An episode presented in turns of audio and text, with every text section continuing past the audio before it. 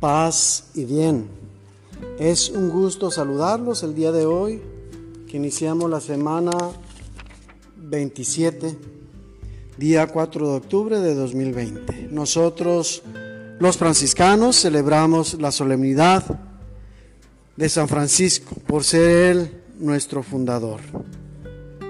Del Santo Evangelio según San Mateo. En aquel tiempo Jesús dijo a los sumos sacerdotes y a los ancianos del pueblo esta parábola. Había una vez un propietario que plantó un viñedo. Lo rodeó con una cerca, cavó un lagar en él, construyó una torre para el vigilante y luego lo alquiló a unos viñadores y se fue de viaje. Llegado el tiempo de la vendimia, envió a sus criados para pedir su parte de los frutos a los viñadores. Pero estos se apoderaron de los criados. Golpearon a uno, mataron a otro y a otro más lo apedrearon. Envió de nuevo a otros criados, en mayor número que los primeros, y los trataron del mismo modo. Por último, les mandó a su propio hijo, pensando, a mi hijo lo respetarán. Pero cuando los viñadores lo vieron, se dijeron unos a otros, este es el heredero. Vamos a matarlo y nos quedaremos con su herencia. Le echaron mano, lo sacaron del viñedo y lo mataron. Ahora díganme, cuando vuelva el dueño del viñedo, ¿qué hará con esos viñadores? Ellos le respondieron, dará muerte terrible a esos desalmados y arrendará el viñedo a otros viñadores que le entreguen los frutos a su tiempo.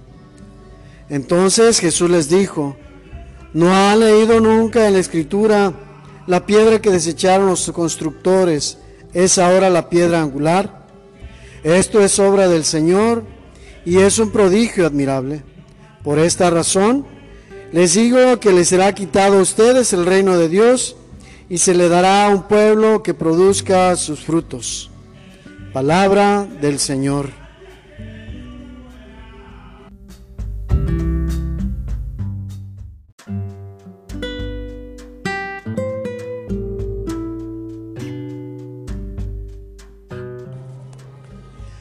La viña ha sido una figura que siempre ha representado el reino de los cielos.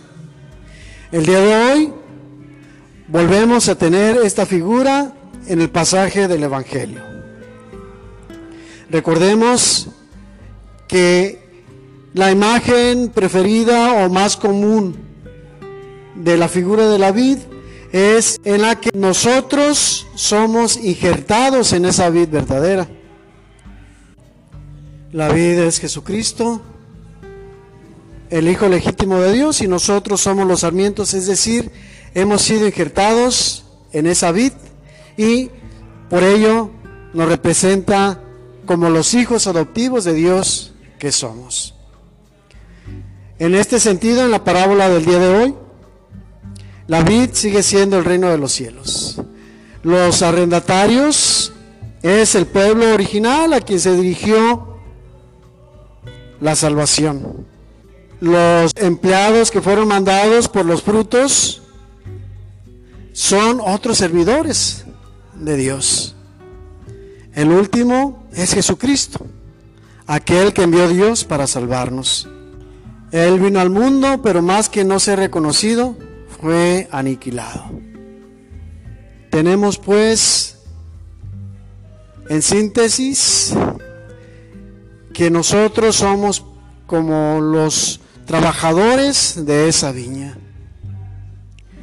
Ciertamente somos beneficiarios, pero también tenemos una responsabilidad.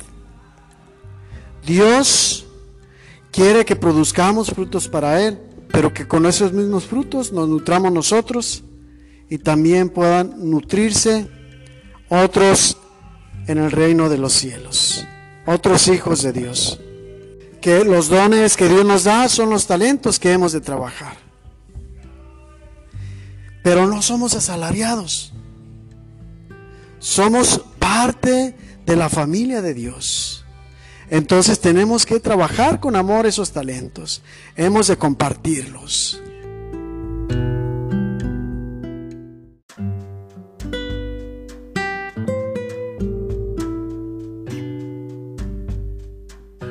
El mundo, por otro lado, nos arrastra al egoísmo, al triunfo personal y en este sentido podemos trasladar a nuestra vida. La mayoría de las veces ese triunfo va a ser por encima de la felicidad o el bienestar de otros. Y esto no lo quiere Dios. Dios quiere que los frutos de los dones que ha puesto en nosotros sean para compartirlos. Todo lo que tenemos viene de Dios. Dios, de una forma o de otra, ha sido partícipe en el hecho de tener la capacidad de tener posesiones. Ahí radica la diferencia. Cuando las posesiones toman el lugar de Dios, ya lo estamos traicionando, ya estamos olvidándonos de los frutos que hemos de dar, de compartir con Él las ganancias. Y más que con Él, es compartirla con los demás. Si nosotros no somos capaces de compartir estos frutos y estas ganancias, nos tendrán que ser retirados los talentos. Pero en cambio, si nosotros los ponemos al servicio de los demás, va a haber más abundancia porque con esto se nutrirá el pueblo de Dios.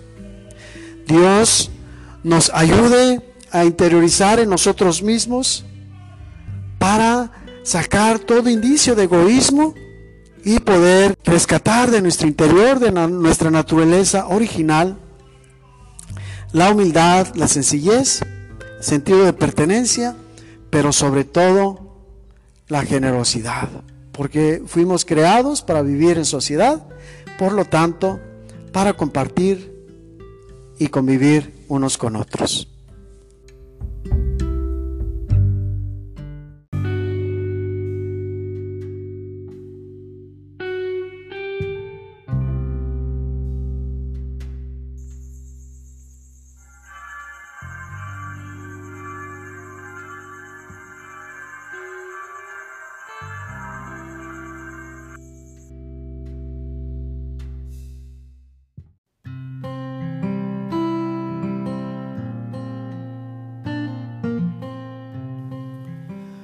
Ayúdanos, Jesús mío, a saber aprender de San Francisco cómo pasar de tener el corazón puesto en los bienes a tener un corazón desnudo que de ti espera todo y reconoce que todo proviene de ti.